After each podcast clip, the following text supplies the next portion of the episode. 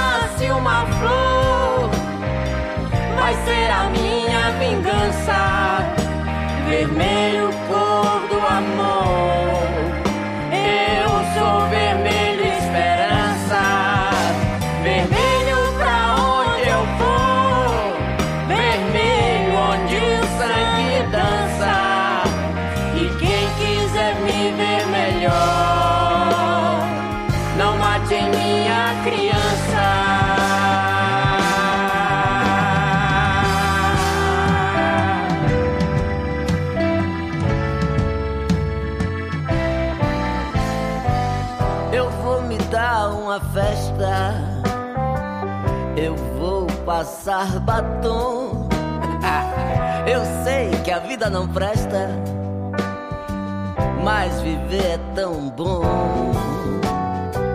Com a boca bem escarlate, dessa tristeza não morro. Como um cachorro que late, a certeza de ser cachorro.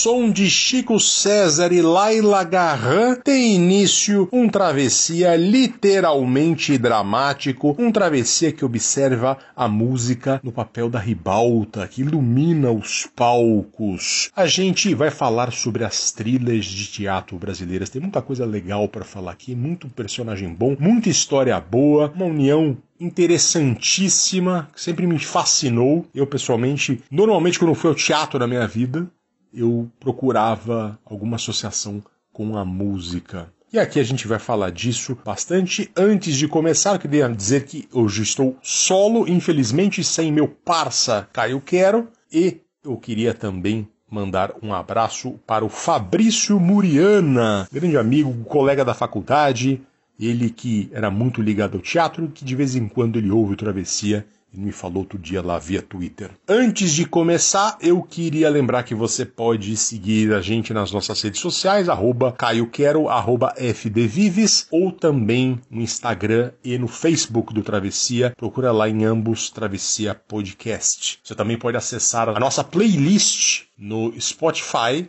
Tá, tá, provavelmente mais de 40 horas de música, agora acho que 45 horas de música, com as músicas que nós tocamos nos programas. Toda vez que tem um programa, eu vou lá depois e atualizo com as últimas músicas. Você pode fazer uma viagem de norte ao sul do país ouvindo o Travessia, que você ainda não vai repetir uma música.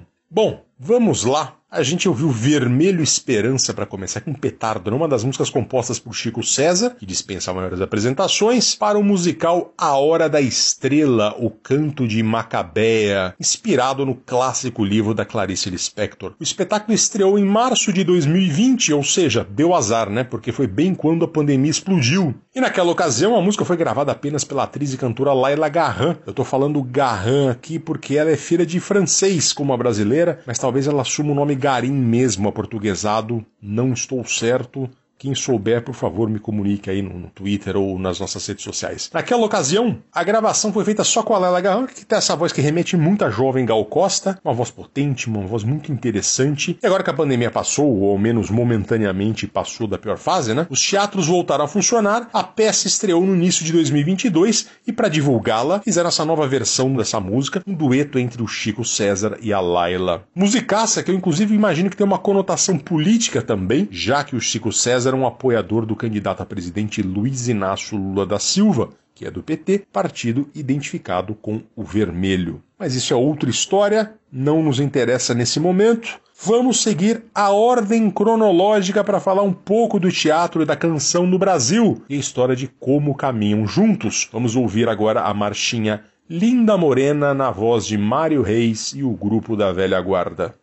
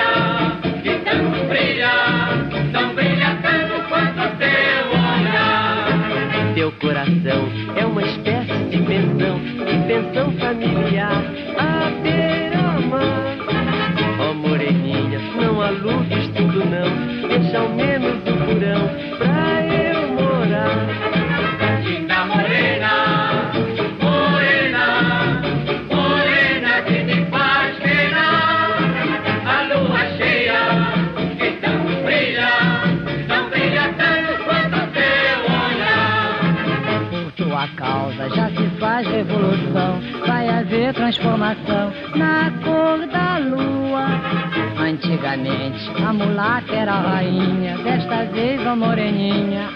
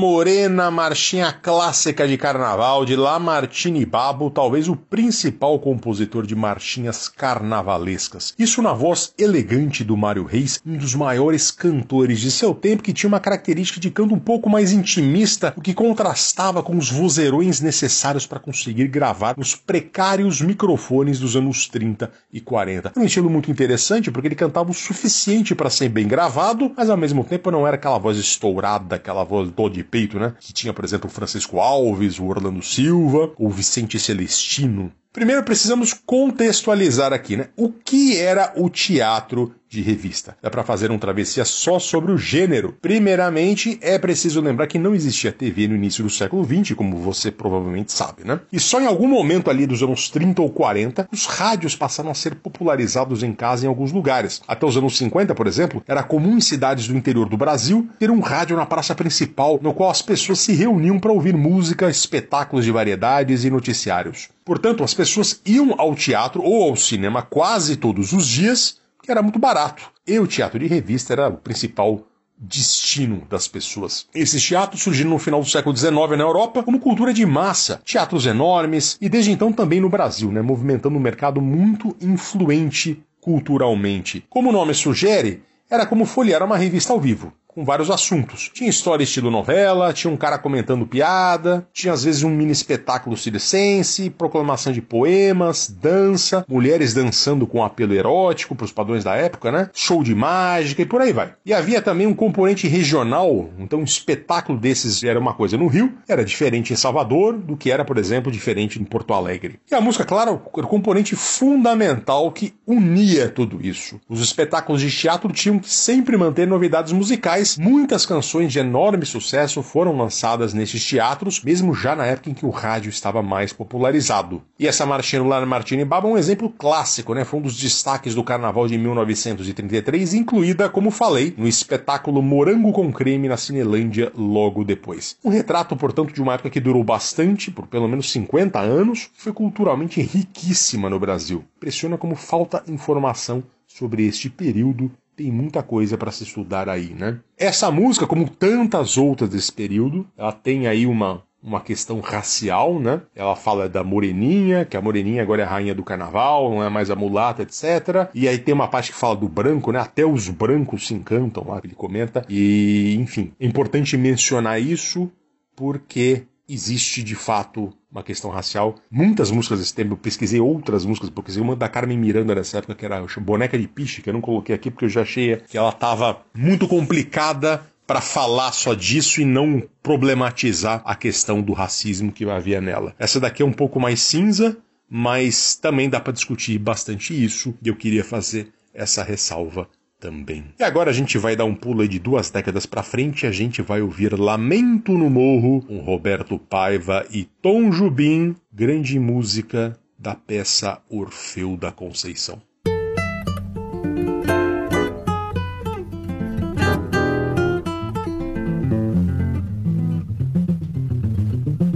Não posso esquecer teu olhar longe dos olhos meus. Ai, o meu viver é te esperar pra te dizer adeus, mulher amada, destino meu é madrugada,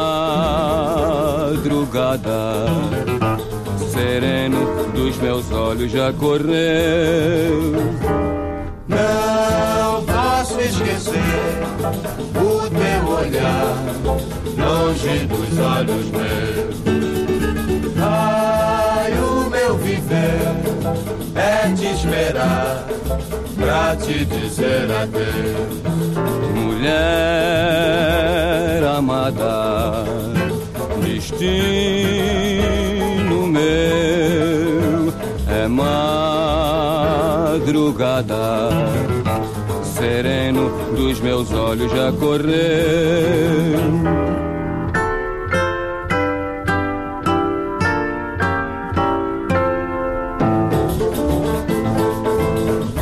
Dos olhos meus, mulher amada, destino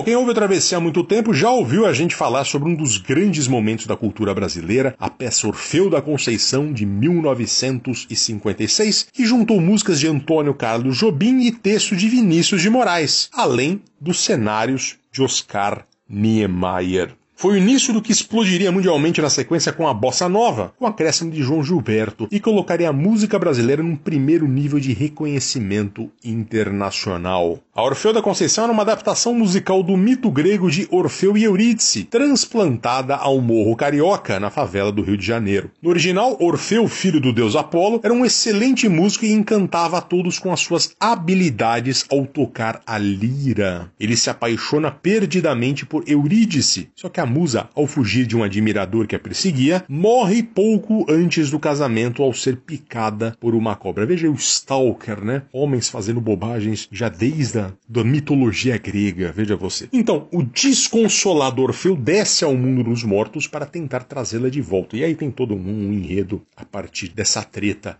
Aí quando o Orfeu desce ao mundo dos mortos para tentar trazer de volta a amada, ele vai fazer um acordo lá com o demônio, etc. Enfim. Bom, Vinícius adaptou essa história da Idade Antiga para o contexto do Rio de Janeiro dos anos 50, com as músicas do Tom Jobim, e tinha todo o elenco negro. Haroldo Costa, por exemplo, fazia o papel principal de Orfeu, enquanto Eurídice era interpretada por Léa Garcia. Inclusive, dois nomes curiosos que fizeram parte da peça foram, primeiro, o saltador triplo Ademar Ferreira da Silva, que apenas dois meses depois seria medalha de ouro no salto triplo dos Jogos Olímpicos de Melbourne. Olha que coisa curiosa, o cara estava na peça dois meses depois era campeão olímpico. E o outro grande nome foi Abdias do Nascimento, que foi ator, político e um dos grandes acadêmicos sobre a questão do negro no Brasil. A peça deu origem ao filme ítalo-franco-brasileiro Orfeu Negro de Marcel Camus, que ganhou o Oscar de melhor filme estrangeiro e a Palma de Ouro em Cannes em 1960.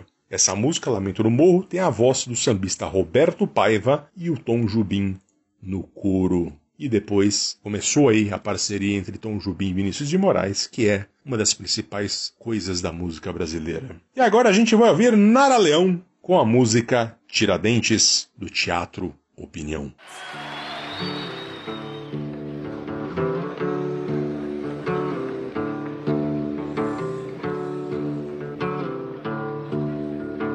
Foi no ano de 1789, em Minas Gerais, que o fato se deu.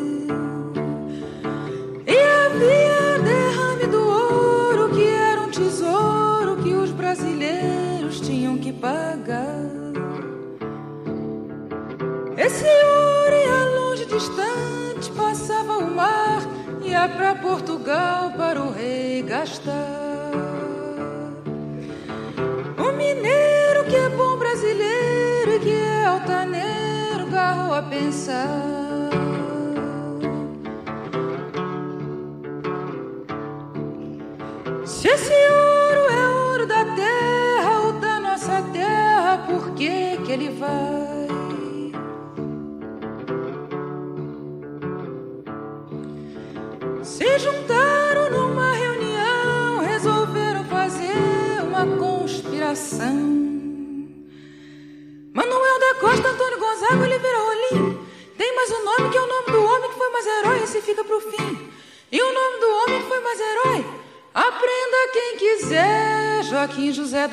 Xavier.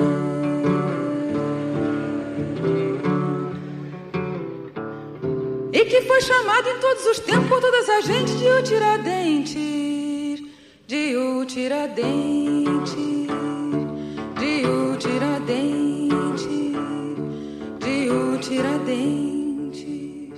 Se saber mais tu queres, te digo, era alferes, era um militar. E havia entre os conjurados um homem danado, veja o que ele fez. O seu nome é triste sem glória, ficou na história, Silvério dos Reis. Silvério dos Reis. Silvério dos Reis. Escondido, feito um bandido, esse traidor foi correndo falar com o governador. Contou tudo, fez uma tal cena que o Visconde de Barbacena soltou os milico na rua, mandou sentar a porra, pegar e bater, e matar e prender. Matar e prender. Matar e prender. Matar e prender. Foram então, pegaram todos conjurados e encarcerados numa prisão. E no fim de um foram todos soltados, só o Tiradentes morreu enforcado. Chamando pra si a culpa por inteiro, a culpa de tudo, bom homem tudo foi bom brasileiro. Foi bom brasileiro. Foi bom brasileiro. Foi bom brasileiro. Essa história é bem verdadeira, foi a luta primeira que se deu no Brasil. E depois outras tantas houveram que por fim fizeram um Brasil mais decente, um Brasil independente. Independente.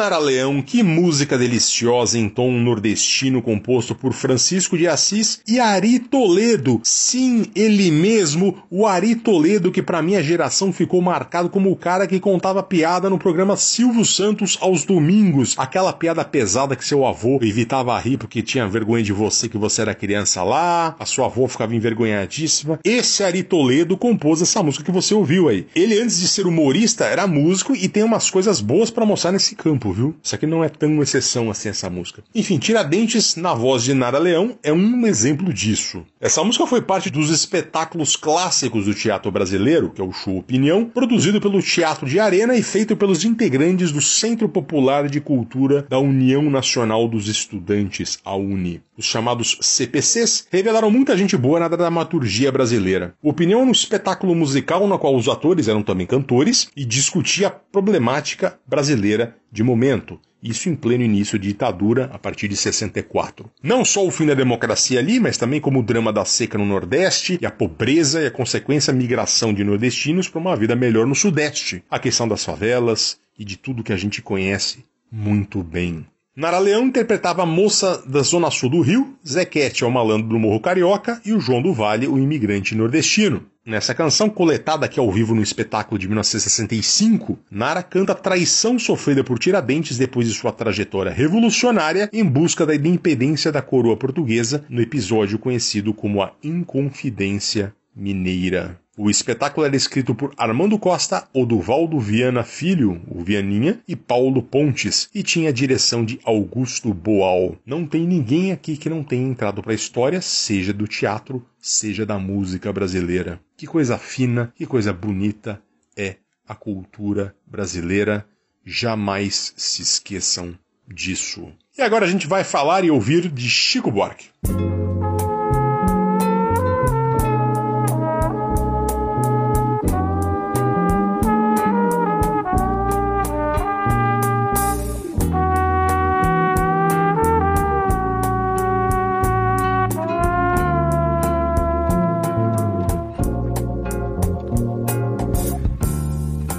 Ele sabe dos caminhos dessa minha terra.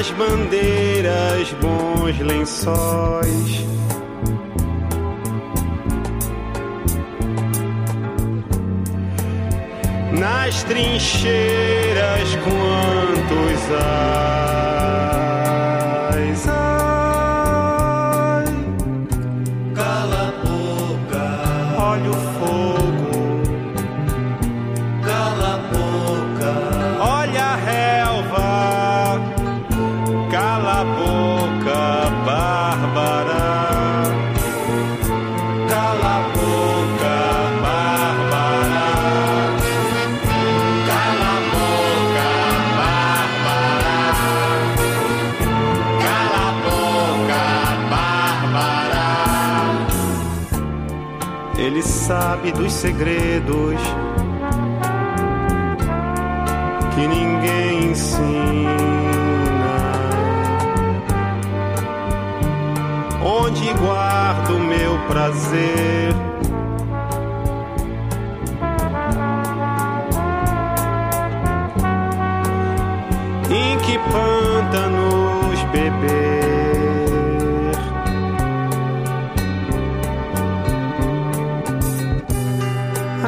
As vazantes, as correntes,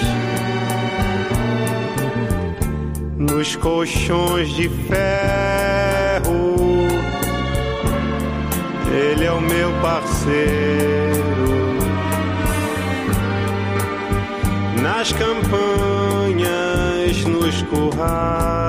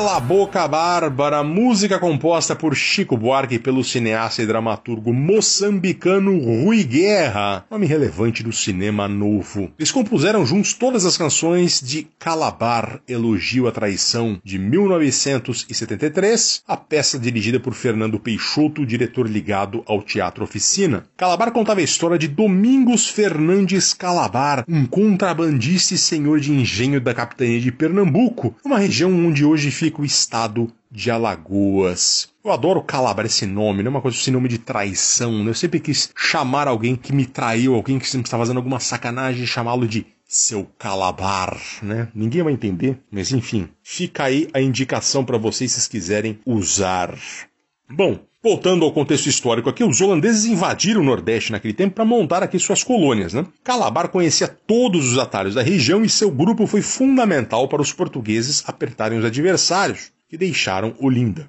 Sem que ninguém saiba exatamente o porquê, provavelmente por dinheiro, Calabar passou a lutar ao lado dos neerlandeses que passaram a ter vantagem nos conflitos na região. Mas anos depois, os portugueses conseguiram se infiltrar e expulsaram os holandeses do Brasil, e o Calabar foi executado e considerado traidor da pátria. É aí que Chico Buarque, Rui Guerra e Fernando Peixoto transformaram a traição de Calabar em algo positivo, como se ele fosse um herói contra o opressor português. Eles não queriam aqui reescrever a história, tá? Não há nenhum indício de que o português fosse um revolucionário. O que eles queriam, na verdade, é encher o saco da ditadura, que não só censurava a produção cultural brasileira, como também oprimia a população de um modo geral. Enfim, era uma alegoria também com Carlos Lamarca, que tinha história muito parecida e foi morto pela ditadura em 1971. Né? O capitão Carlos Lamarca, que era do exército e que ele desertou do exército para ir para a luta armada. Hoje parece claro que os produtores da peça foram muito ingênuos, né? porque os militares boicotaram a peça de maneira mais cruel possível. Primeiro, o texto inicial foi aprovado,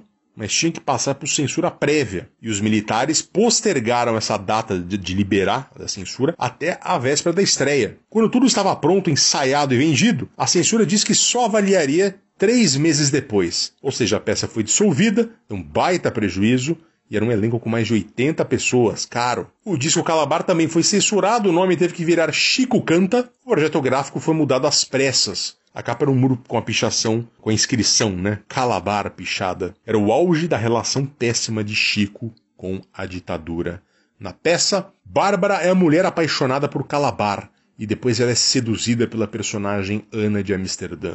Duas marcas fundamentais de Chico aqui, a sensualidade e o eu lírico feminino, né? Ele sabe dos caminhos dessa minha terra, no meu corpo se escondeu, minhas matas percorreu, os meus rios, os meus braços, ele é o meu guerreiro nos colchões de terra. Tem safadeza aqui, né? Tem muita safadeza aqui que o Chico Buarque botou nessa música, como muitas outras trilhas de teatro, né? Aliás, o Chico tem uma relação íntima com o teatro, né? Começa com o fato de que, dos anos 60 aos anos 90, ele foi casado com Marieta Severo, que se tornou uma das grandes, uma das maiores atrizes do país. Em 1966, o jovem ascendente Chico se arriscou a fazer a trilha sonora da peça Morte e Vida Severina, de João Cabral de Melo Neto. E o resultado ficou muito bom. Em 1967, o Chico lançou sua primeira obra como dramaturgo, a peça Roda Viva, com direção de José Celso Martinez Correia, do Teatro Oficina. A gente vai falar mais pra frente do teatro também. A obra tinha nuances autobiográficas sobre a história de um cantor chamado Ben Silver, ou Benedito Silveira, que faz sucesso muito rápido e é dragado pelo showbiz pela roda viva do showbiz. Era uma peça que também dialogava com os problemas sociais e políticos que o Brasil enfrentava à época. E infelizmente a peça, que gerou um dos maiores clássicos de Chico, a canção Roda Viva, também entrou para a história porque em 1968 um grupo de pessoas ligadas ao CCC o comando de caça aos comunistas, invadiu o Teatro Ruth Escobar em São Paulo, bateu nos atores e depredou o cenário. Era um símbolo da repressão e do autoritarismo da ditadura. Depois disso, Chico foi morar na Itália, fugindo do AI-5 e só voltaria ao teatro para a adaptação dessa tragédia grega que nós falamos e também de outra posteriormente, que é a tragédia de Medeia de Eurípides ao mundo suburbano do Rio de Janeiro na peça Gota d'Água, junto com Paulo Pontes. Em 78, uma quase adaptação interessantíssima, a ópera do malandro, inspirada na ópera do mendigo de John Gay e na ópera dos Três Vinténs de Bertolt Brecht. Depois ele fez junto com seu parceiro Edu Lobo a trilha do Grande Circo Místico em 1982. E é sobre isso que vamos falar na próxima música, a história de Lily Brown na voz de Gal Costa.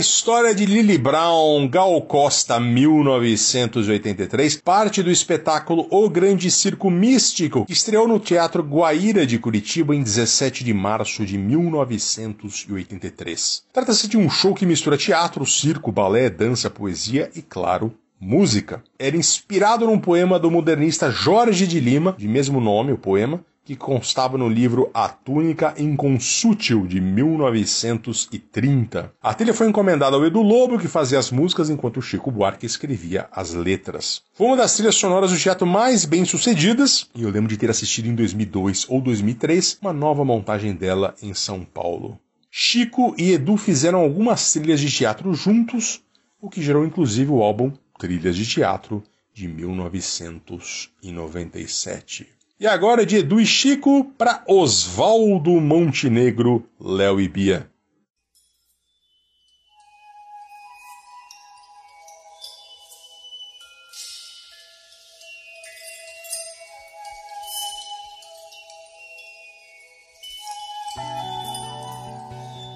No centro de um planalto vazio, como se fosse em qualquer lugar, como se a vida fosse um perigo, como se houvesse faca no ar, como se fosse urgente e preciso, como é preciso desabafar. Qualquer maneira de amar varia. E Léo e Bia souberam amar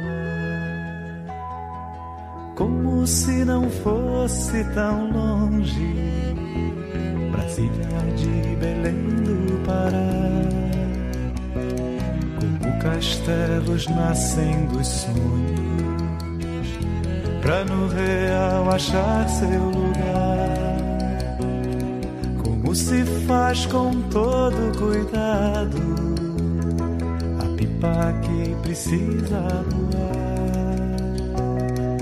Cuidar de amor exige mestria e Léo e Bia souberam amar.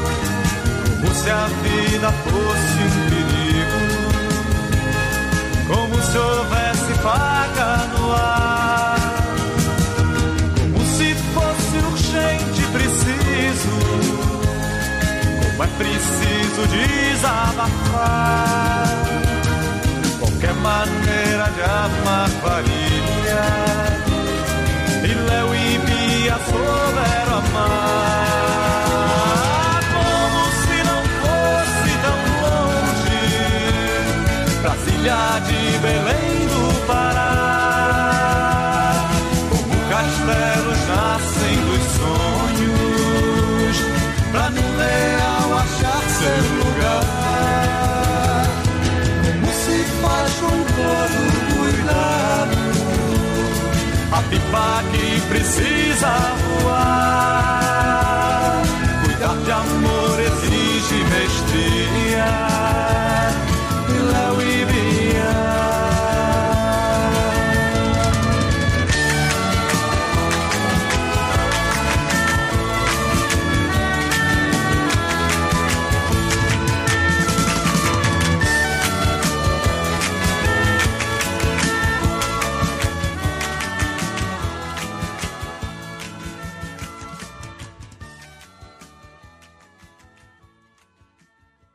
a gente não pode falar de teatro e música brasileira sem falar em Oswaldo Montenegro, que eu sei é polêmico, tem muita gente que gosta, tem muita gente que desgosta. A conversação sobre Oswaldo é sempre daquele tipo que tem muito no rock, os engenheiros do Havaí, né? Aquela coisa que tem automaticamente, que vem automaticamente com uma carga de desprezo avalizada por setores da mídia, etc. Mas por fã-clubes também, né? Como já aconteceu muito, eu sempre que analiso com carinho a obra dele, eu vejo que tem muita coisa de valor na carreira do Oswaldo. E bem, eu disse que não dá para falar de teatro e música sem falar do Oswaldo Montenegro porque ele é ligado a uma companhia de teatro, a Oficina dos Menestréis, dirigida por seu irmão Deto Montenegro. Entre os maiores sucessos da Oficina dos Menestréis está Léo e Bia, peça escrita pelo Oswaldo e um sucesso de público quando lançada em 1984. É um enredo parcialmente autobiográfico, onde ele conta a história de uma trupe de artistas de teatro dos anos 70 em Brasília que sofria com a opressão da ditadura. Segundo o próprio Oswaldo,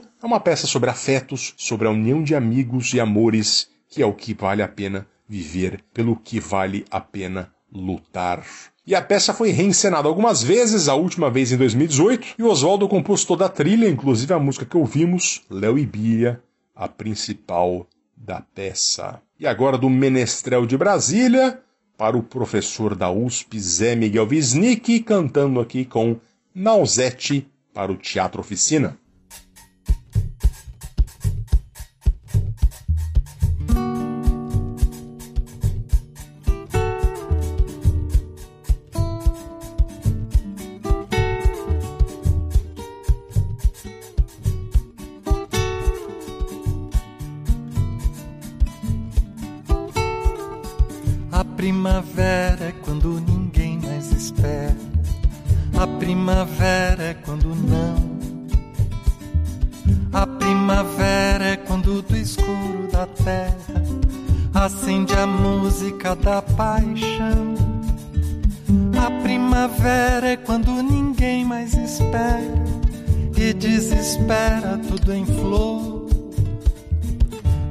Primavera é quando ninguém acredita e ressuscita por amor. A primavera é quando ninguém mais espera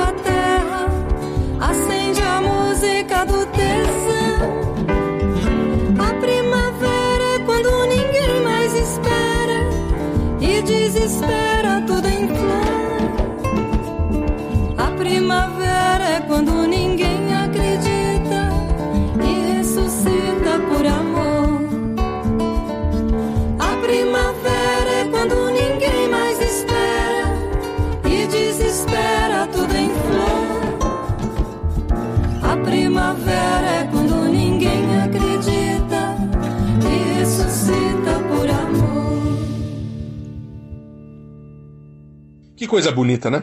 Bom, a primavera é quando do escuro da terra acende a música da paixão, canta José Miguel Wisnik e Na Ozete. Primavera 2003, álbum Pérolas aos Poucos do Wisnik. Mas essa música anterior foi feita para a reabertura do Teatro Oficina em 1994, depois de quase 20 anos fechado. O Teatro Oficina é uma instituição cultural fortíssima do Brasil, comandada pelo Zé Celso Martinez Correia, que já falamos sobre Roda Viva hoje, que está sempre na vanguarda da dramaturgia. O próprio formato do teatro, estreito ali, alto, envolto por andaimes, faz a experiência tanto de se atuar quanto de se assistir em algo único, propositalmente diferente da experiência tradicional europeia. Em 2015, o diário britânico The Guardian elegeu Oficina como o melhor e mais intenso teatro do mundo. Pois é. Já o Wisnik é outro espetáculo à parte, com um currículo acadêmico, doutor na USP em teoria literária e professor universitário que se aventurava esporadicamente no mundo da música e que passou a fazer da música um meio de vida para valer a partir dos anos 80. Segundo o próprio Wisnik, era a primavera do teatro que renascia, ao mesmo tempo em que fala sobre as coisas que estão sempre renascendo. Coisa bonita o Wisnik, né? Enfim, agora a gente vai ouvir Zé Cabaleiro.